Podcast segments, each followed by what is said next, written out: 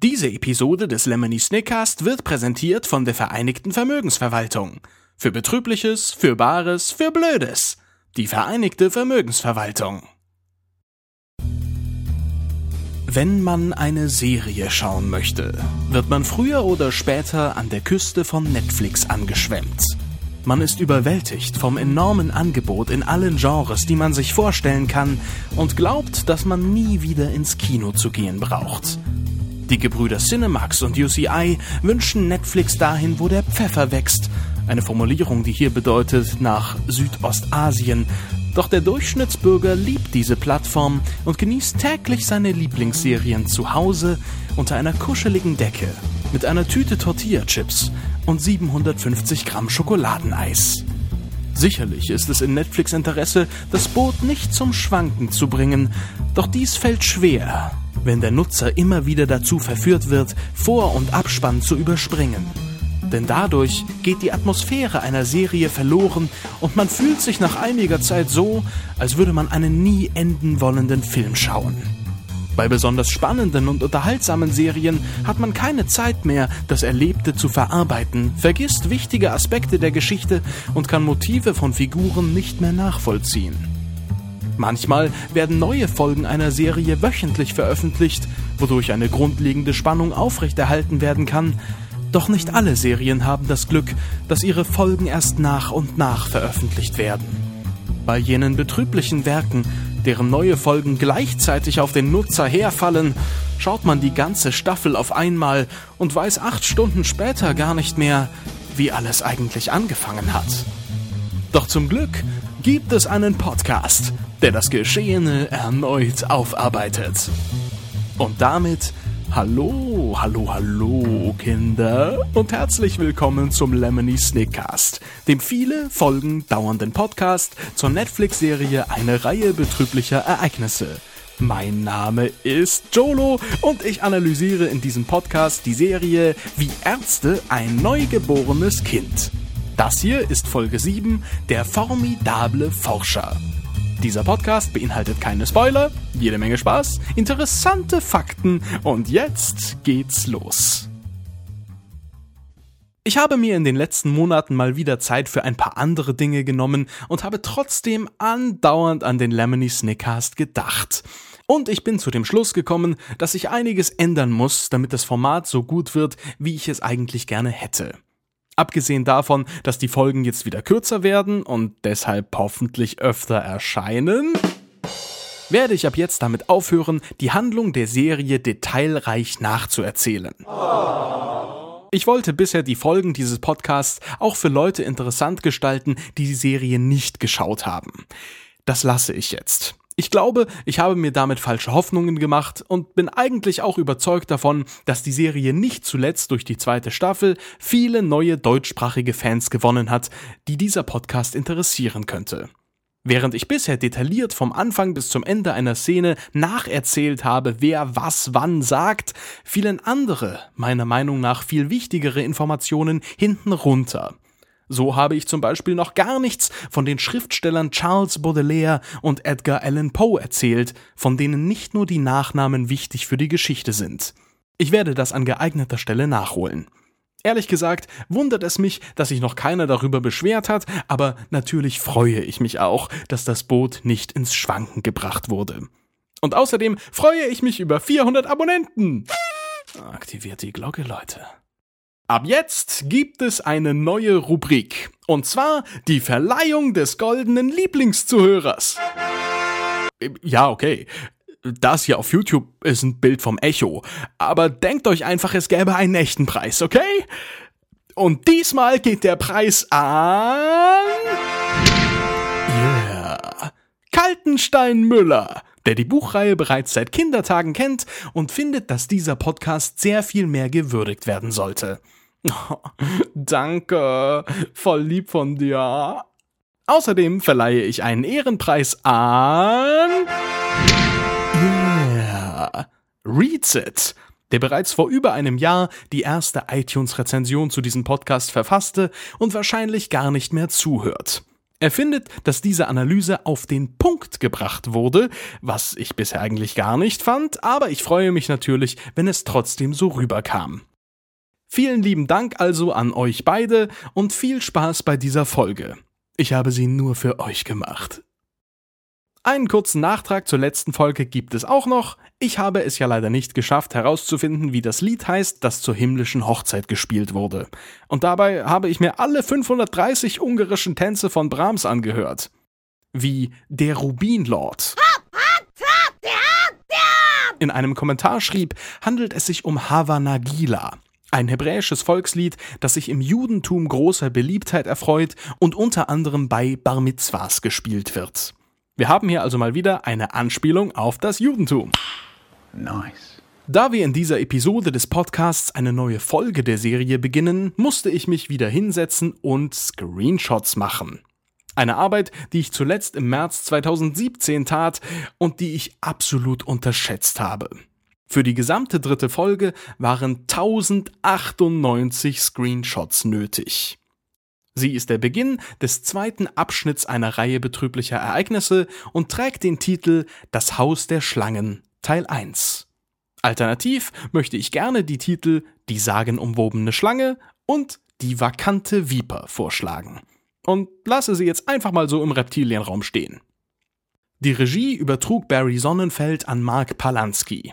Doch die Drehbuchgewalt behielten Daniel Handler und sein Team, wie auch in der ersten und der zweiten Folge.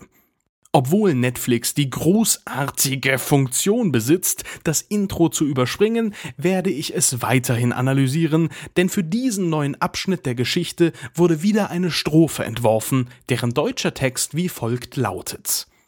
Die Weisen wohnen jetzt bei einem Mann und seinen Schlangen. Ein netter Kerl, doch leider auch ein wenig zu befangen. Es kommt, wie's kommen musste, und ein Mörder schleicht ins Haus. Ich sag es gern noch einmal, schalt die Glotze lieber aus. Alles reimt sich, alles ist logisch und es gibt keine unnötigen Füllwörter. Wäre ich von CinemaSins, würde ich für diese Synchronisation 10 Sünden abziehen. Das Wort befangen hat übrigens zwei Bedeutungen, wobei in dieser Synchro die unpopulärere gemeint ist. Der Schlangenforscher wird im Laufe der Geschichte verwirrt und zieht deshalb die falschen Schlüsse in bestimmten Situationen. Natürlich folgt das englische Original einer anderen Logik. Hier heißt es nicht, dass er nett sei, sondern lustig und verschlossen und dass er anstatt befangen zu sein, ein paar Fehler mache. Außerdem heißt es kommt, wie es kommen musste, im Original Spoiler Alert. Da man das eigentlich nicht hätte verfremden müssen, packe ich fünf Sünden wieder drauf. Da kenne ich nix. Obwohl ich in Folge 1 dieses Podcasts gesagt habe, dass ich die Elemente der Geschichte, die bereits im Intro gezeigt werden, erwähnen möchte, habe ich das in der letzten Folge vergessen. Denn am Ende des Intros ist ein vergifteter Wurfpfeil zu sehen, also die Waffe des Mordes an Gustav. Ich verdächtige Graf Olaf mit dem vergifteten Wurfpfeil im Garten des Schlangenforschers. Nun die Probe aufs Exempel. Ein Gentleman löst jedes Rätsel. Ob der Pfeil vergiftet ist, denke ich mir übrigens nur aus. Er könnte auch ein Betäubungsmittel enthalten haben, das dafür sorgt, dass Gustav im Teich ertrinkt. Aber ob der Pfeil der ist, für den ich ihn halte, werden wir wohl noch dieses Jahr herausfinden. Der neue Abschnitt der Erzählung beginnt wieder mit einer kurzen Gedenkschrift an Beatrice, getippt auf der Schreibmaschine von Lemony Snicket. Seine Liebe zu ihr soll ewig leben. Sie selbst tat das aber gar nicht. Diese Widmung ist wie auch in Folge 1 in der Buchvorlage zu finden. Der Wortlaut ist exakt der gleiche. Ich habe die Serie jetzt logischerweise schon mehrmals geschaut und muss sagen, ich liebe die Musik, die läuft, wenn diese Schreibmaschinentexte eingeblendet werden und muss immer mitsummen.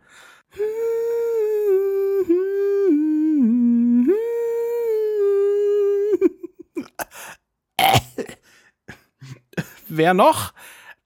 Wer muss auch immer mitsummen? Anyone? Keiner. Okay. Ich, ich gehe dann nach Hause. Naja. Ähnlich unverständlich wie meine Zwangsstörung mitzusummen, hören wir nun bei Schwarzbild den Ruf des Liebeskummerkrokodils. Zum Glück wird später noch erwähnt, wie die Laute dieser erfundenen Reptilienart zu verstehen sind, sonst hätte ich es aufgrund der starken Verzerrung nicht verstanden und hätte die Untertitel aktivieren müssen. Auf Deutsch sagt es Ich armes Ding und im Original Woe is me, was so viel wie das poetische Weh mir bedeutet. Wäre ich ein Liebeskummerkrokodil, würde ich vermutlich den ganzen Tag Wer bin ich denn schon? Wer bin ich denn schon? sagen. Moment, ich glaube, ich bin ein Liebeskummerkrokodil. Lemony Snicket steht in der Einfahrt dieses ansehnlichen Anwesens. Die gepflasterte Straße wird von Buchsbaumfiguren gesäumt, die allesamt zu Reptilien zurechtgeschnitten wurden. Außerdem wurden sie mit kleineren Pflanzen dekoriert und durch eine Rindenmulchauflage wird das Wachstum unerwünschter Beikräuter deutlich erschwert. Während sich bei bestem Wetter nur ein paar Cirruswolken am blauen Himmelszelt tummeln, rät der Erzähler dem Zuschauer erneut, sich etwas anderes anzusehen. Ein vollkommener Kontrast zu diesem märchenhaften Szenario ist der Ort, an dem sich die Baudelaire-Weisen gerade befinden. Im Auto von Mr. Poe, unter einer grauen Stratuswolkenschicht, inmitten von kahlen Bäumen, kargen Sträuchern und verfallenen Zäunen. Bei seinem Wagen handelt es sich übrigens um einen Austin A40 Somerset, der von 1952 bis 1954 produziert wurde. Mr. Poe bringt die Kinder gerade zu Dr. Montgomery, ihrem nächsten lebenden Verwandten, der von Anfang an ihr Vormund sein sollte, wie im Testament der Eltern vorgesehen ist. Bitte beachten Sie an dieser Stelle der Analyse meinen Shitstorm zu dieser paradoxen Aussage und die daraus resultierenden Plotpoints in Folge 6 des Lemony Snickcast ab Minute 4. Vielen Dank. Mr. Poe sieht seinen Fehler, auf einen Gutachter gehört zu haben, ein. Als Violet ihn dafür lobt, überspringt sein kleines Beamtenherz einen Schlag. Sunny formuliert daraufhin aber, was Violet eigentlich hätte sagen wollen. Am Ende von Folge 2 saßen die Weisen nach der höllischen, äh, himmlischen Hochzeit und der Flucht von Graf Olaf ebenfalls in Mr. Poes Wagen. Da war es dunkel, nun ist es hell. Und Violet ist außerdem nicht mehr geschminkt, woraus ich schließe, dass sie erneut für mindestens eine Nacht bei den Poes genächtigt haben. Nichtsdestotrotz tragen sie immer noch die gleichen schimmligen, schwitzigen, verkrosteten Klamotten, die sie schon an dem Tag trugen, als ihre Eltern starben. Sunnys Gesicht ist in dieser Einstellung und übrigens noch an sehr vielen anderen Stellen der Serie nicht echt und nachträglich hinzugefügt worden. Leider fällt dieser Effekt oft viel zu sehr auf, weil er nicht gut genug an die Lichtstimmung der Szene angepasst wurde. KP warum? Aber Wer bin ich denn schon? Wer bin ich denn schon? Offensichtlich handelt es sich bei der kargen Umgebung um eine ehemalige Apfelplantage. Mr. Poes Auto fährt an einer Leiter vorbei, die noch direkt neben einem Baum steht. Scheinbar wurde das Gelände fluchtartig verlassen.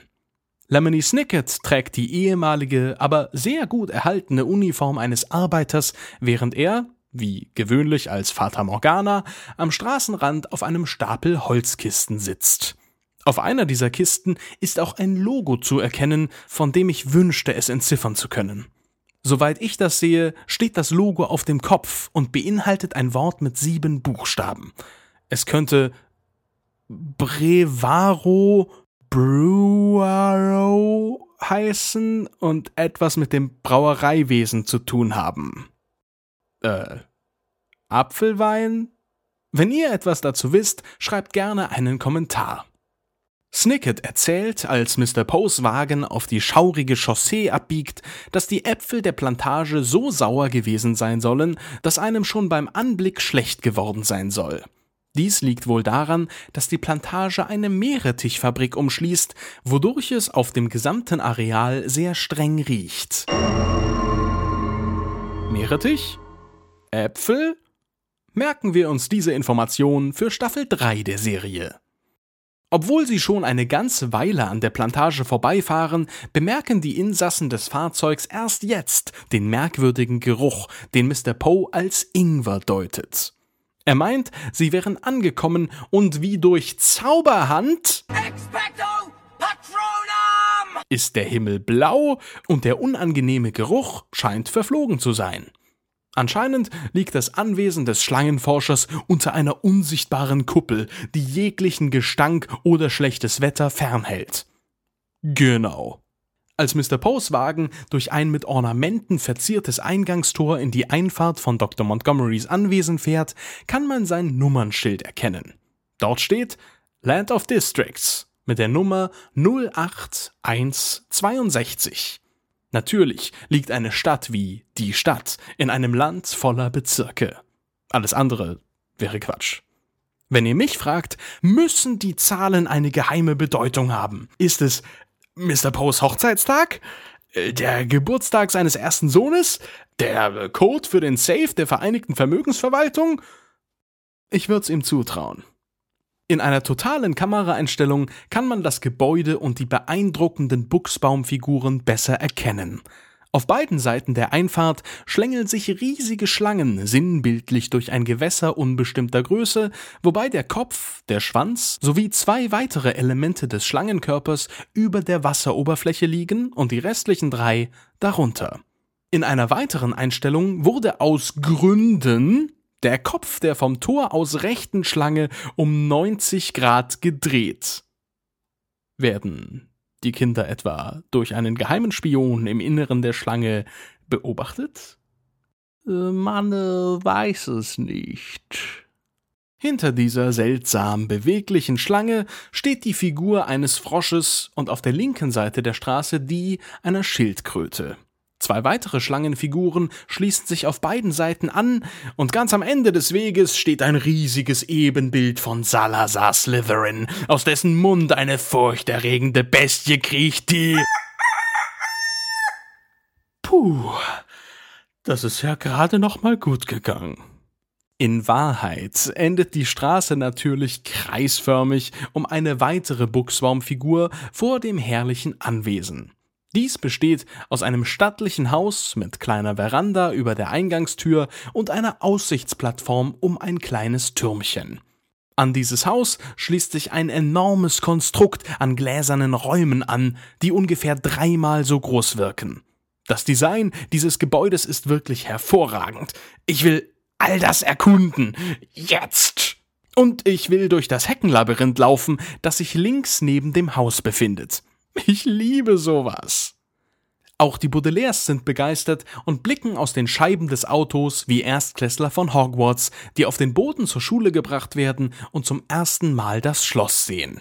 Mr. Poe behauptet, während man ihn nur im Seitenspiegel sehen kann, dass Dr. Montgomery der Bruder der Frau des Cousins ihres verstorbenen Vaters sei.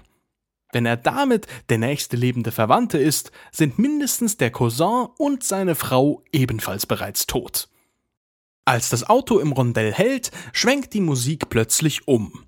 Was, wenn Dr. Montgomery ein ebensolcher Schurke wie Graf Olaf ist und vielleicht mit ihm unter einer Decke steckt? 0,5 Sekunden nachdem Mr. Poe klingelt, reißt Dr. Montgomery Montgomery die grüne, mit einem Schlangenornament verzierte Tür auf und sagt Hallo, hallo, hallo, Kinder. Genau das, was auch Olaf zu ihnen sagte, als er sie zum ersten Mal begrüßte. Den nachfolgenden Satz hat Graf Olaf zwar auch gesagt, in der Synchronfassung wurden sie aber unterschiedlich übersetzt. Im Kinofilm sah Monty aus wie der Cousin von Thorin Eichenschild, hier wirkt er eher wie General Zhao aus der Legende von Aang. Der Schlangenforscher wird synchronisiert von Pascal Breuer, der deutschen Feststimme von Shahrukh Khan. Na, wenigstens nicht von dem Typen, der alle anderen indischen Rollen in Deutschland spricht. Er trägt eine beigefarbene Hose und ein rotbraunes Hemd mit vier ledernen Taschen auf der Vorderseite. Er hält ein Tablett mit mehreren Stücken Kokosnusscremetorte in der Hand, beugt sich zu den Kindern hinunter und bietet jedem eins an. Verschwörerisch zieht er dabei Gabeln aus seiner oberen linken Brusttasche. Er reißt die Augen auf, als er den Weisen anbietet, ihn Monty zu nennen.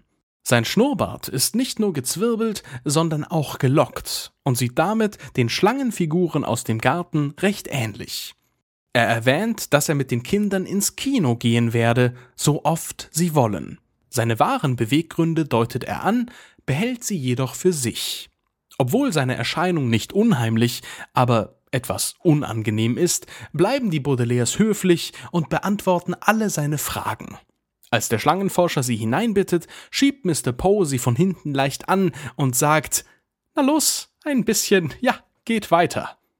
Ich weiß nicht, ob ich es schon mal erwähnt habe, aber ich liebe es, wie Daniel Handler in der Figur des Mr. Poes sämtliche Eigenschaften von Erwachsenen kritisiert, die sonst niemand negativ konnotiert. Ich nenne das gerne unnötige Sozialkritik und muss sagen, dass ich dieser gegenüber sehr sensibel geworden bin und mich solche kleinen Details inzwischen mehr stören als Beleidigungen, Fingerschnipsen und ähnliche Gesten.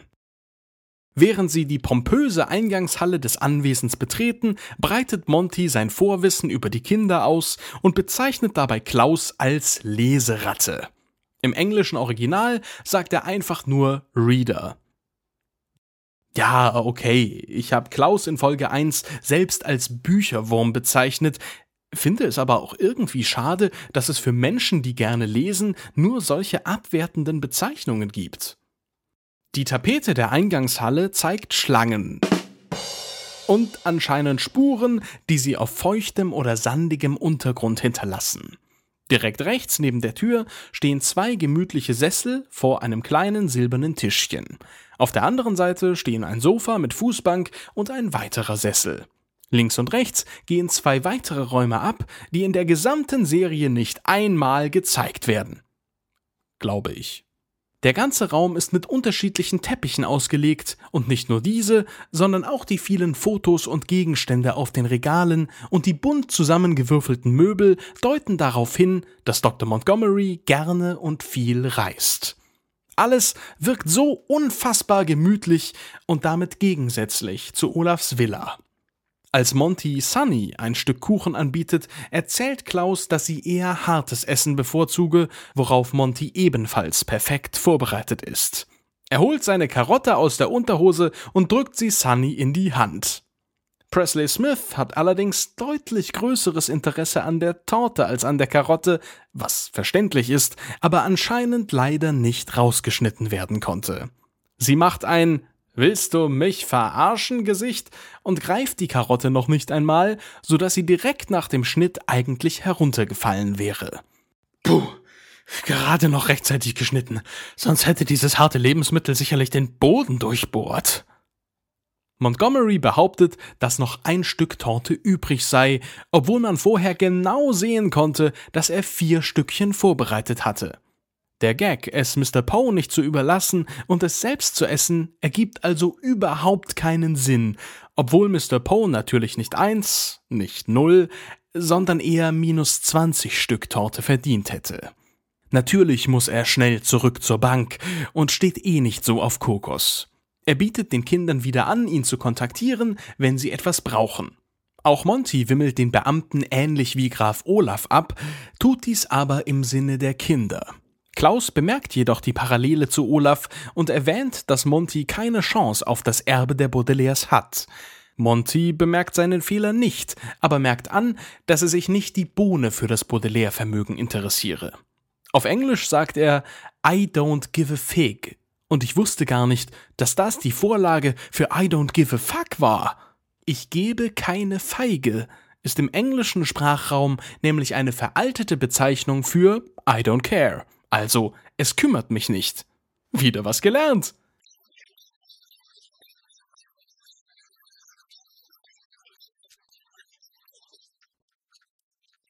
Dr. Montgomery erhält ein hohes Gehalt von der Herpetologischen Gesellschaft, also eine Gesellschaft, die sich mit Amphibien und Reptilien beschäftigt. Ehrlich gesagt, Klaus, äh, kann man das auch sehen. Plötzlich stößt Mr. Poe einen markerschütternden Schrei aus, als die kreischende Leguan-Uhr zur vollen Stunde läutet und dabei einen modellierten Leguan wie einen Kuckuck ausspuckt. Es ist um elf. Mr. Poe verlässt das Haus und bekommt von Monty wie von Olaf die Tür vor der Nase zugeschlagen. Der Forscher gesteht den Kindern, dass er Mr. Poe überhaupt nicht leiden kann und begründet dies ähnlich wie ich. Nichtsdestotrotz haben die Eltern der Baudelaires Onkel Monty nie erwähnt, wodurch eine letzte Skepsis verbleibt. Er reagiert verwundert und sagt, dass ihre Eltern und er zusammen aufgewachsen sind. Gemeinsam gehen sie die große, gewändelte U-Treppe mit verzogenen Stufen an keilförmiger Zwischenpodeststufe, die sich im Eingangsbereich direkt hinter ihnen befindet, nach oben auf die Galerie. Monty zeigt den Baudelaires ein Foto, das mit einem goldenen Rahmen versehen wurde und präsent zwischen kleineren Aufnahmen von seinen Reisen um die Welt hängt. Es zeigt einen Konzertflügel und Monty erzählt, dass ihre Eltern und er sich darin versteckt haben. Aus Spaß? Vor einem Feind? Aus äh, sexuellen Gründen? Viel Platz hatten sie jedenfalls vermutlich nicht. Hey Leute, ich hab ne super Idee. Wenn wir uns ausziehen, verbrauchen wir weniger Platz. Mit keinem Wort gehen die Baudelaires darauf ein, dass der Ort, an dem das Foto gemacht wurde, an einen Ort erinnert, den sie sehr gut kennen. Das Wohnzimmer der Baudelaire-Villa. Zumindest lassen der Flügel selbst, der Hocker, die Regale und auch die Teppiche darauf schließen. Lediglich der Kamin im Hintergrund hat eine Stufe, die in der Baudelaire-Villa nicht vorhanden ist.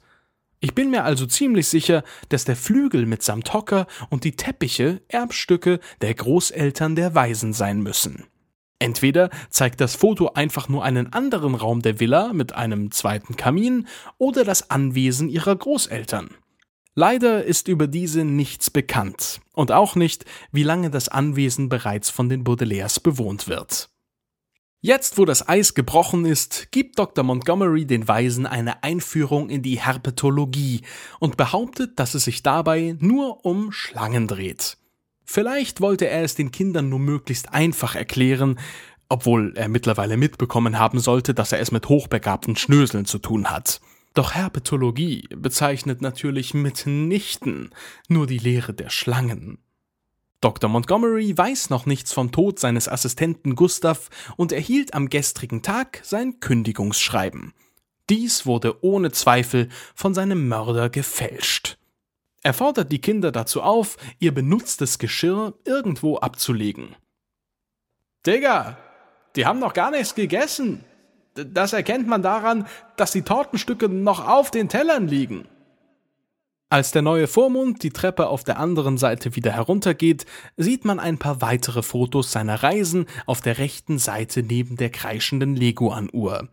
Viele dieser Bilder sind schwarz-weiß.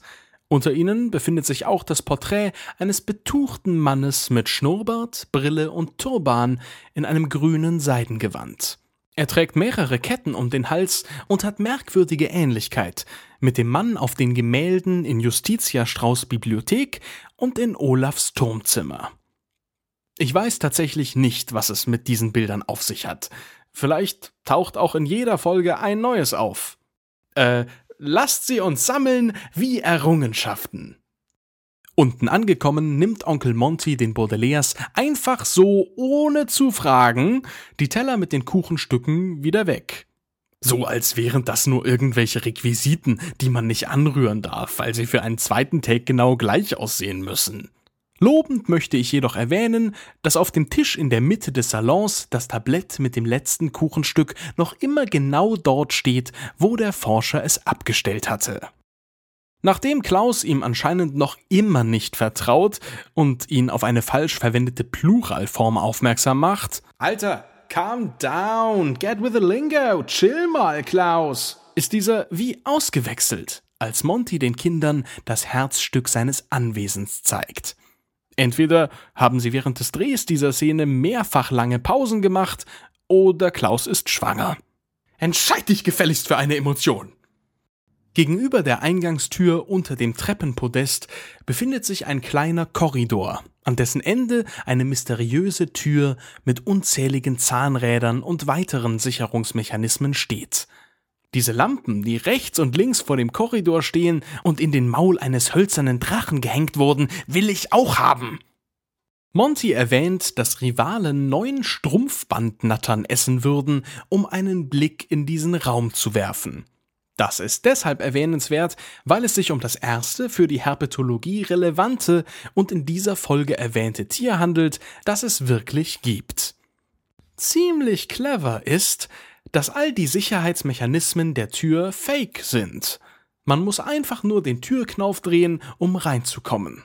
Allerdings würde das System nur dumme Eindringlinge fernhalten, da jeder intelligente Einbrecher nach dem ersten Versuch, den Code zu knacken, bereits den Türknauf drehen würde und davon ausginge, seine Methode wäre von Erfolg gekrönt gewesen.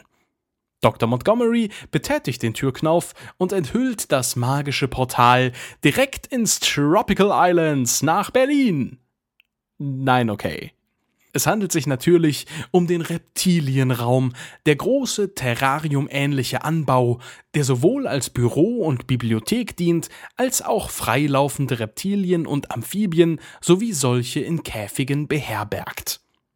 Äh, Dr. Montgomery, ich hätte da einige Fragen zur Kotsituation in diesem Raum. Aber vielleicht wird der Kot auch von den Insekten gefressen, die später zu Kot der Reptilien werden. In jedem Fall aber müsste es in diesem Raum unglaublich stinken. Nicht zuletzt wegen der Scheiße des Liebeskummerkrokodils. Als die Baudelaires mit ihrem neuen Vormund die drei Stufen in den Raum hinabgestiegen sind, führt er sie direkt nach links in den Echsenflügel und zeigt ihnen eine Flügelechse.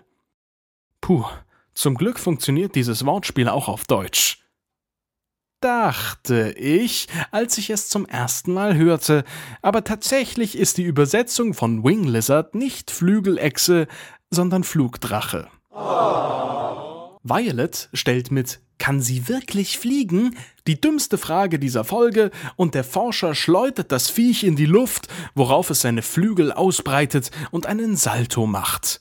Man kann hierbei die gewaltige Größe des Reptilienraums erkennen, dessen Glasdach eher an einen Bahnhof erinnert. Ein riesiger Ventilator an der Decke ist nicht in Betrieb, aber reguliert vermutlich von Zeit zu Zeit das Klima. Und die Kackedämpfe des Liebeskummerkrokodils. Dr. Montgomery bewahrt in seinem Anbau anscheinend auch tote Exponate wie das Krokodil links im Bild auf. Ich frage mich jedoch, wie dessen noch lebende Kollegen seinen aktuellen Zustand bewerten. Es gibt einen Schrank mit unzähligen kleinen Schubladen, auf dem ein altertümlicher Globus und ein Taucherhelm stehen. Es ist durchaus möglich, dass Dr. Montgomery mal in einem U-Boot unterwegs war, um giftige Pilze in einer Grotte zu untersuchen.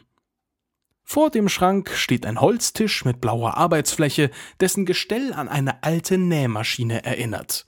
Wie schon bei der Schlange in der Einfahrt ändert das sich auf dem Tisch befindliche Lesepult zwischen zwei Einstellungen auf magische Art und Weise die Ausrichtung.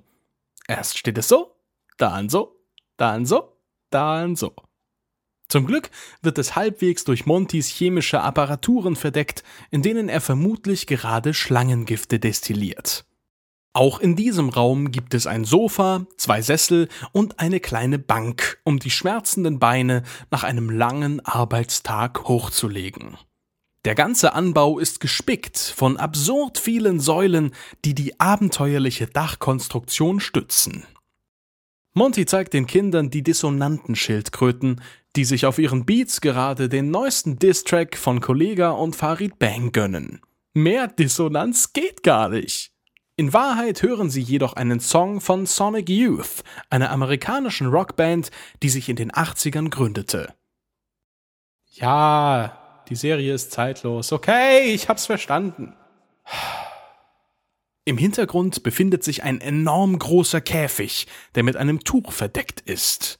In ihm befindet sich Dr. Montgomerys neueste Entdeckung, die er von seiner letzten Reise angeblich unter einem sehr großen Hut hergebracht haben will. Er zieht das Tuch nach oben und gibt den kargen Käfig einer riesigen schwarzen Schlange frei, der er den Namen unglaublich tödliche Viper gab und sie noch nicht der herpetologischen Gesellschaft vorgestellt hat. Die Kinder sind kein bisschen verängstigt und Sunny streckt sogar die Hand nach ihr aus, als sie nach vorn schnellt, den simplen Verschluss des Käfigs öffnet und über die Kinder herfällt. Trotz ihres massiven Leibes verfügt sie über Giftzähne und kann ihre Opfer anscheinend sowohl durch Würgen, wie auf dem kleinen Warnschild links angegeben, als auch durch Gift erlegen. Welches der Kinder wie umgebracht wird, werde ich aber erst in der nächsten Episode analysieren, denn mit diesem Jumpscare endet die ansonsten recht friedvolle Folge des viele Folgen dauernden Lemony Snickcast. Ich hoffe, ihr hattet Spaß und ich habe nicht allzu viele Details übersehen. Schreibt mir gerne einen Kommentar mit eurer Kritik und anderen Anmerkungen. Bewertet die Folge bitte positiv, wenn sie euch gefallen hat und zeigt dieses Format allen Leuten, die sich für die Serie interessieren und abonniert meinen YouTube-Kanal, auf dem ich mich außerdem mit Rätseln und Quiz und in naher Zukunft auch mit anderen Filmen und Spielen befassen werde. Ebenfalls in naher Zukunft werde ich den iTunes Podcast auf eine neue Website verlagern und dafür eventuell sogar etwas zahlen müssen. Ich bin mir nicht hundertprozentig sicher, ob das ein KO-Kriterium für die iTunes-Version ist, habe allerdings das Gefühl, dass die meisten meiner Zuhörer das Video auf YouTube schauen. Wenn ihr also die iTunes-Version vermissen würdet, schreibt mir eine Rezension. Das ist übrigens auch der geheime Weg zum Lieblingszuhörer zu werden.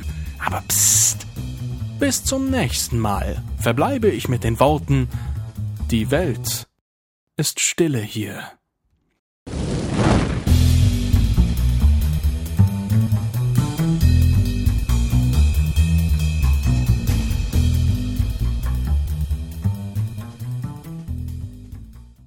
Diese Episode des Lemony Snickcast wurde präsentiert von der Vereinigten Vermögensverwaltung.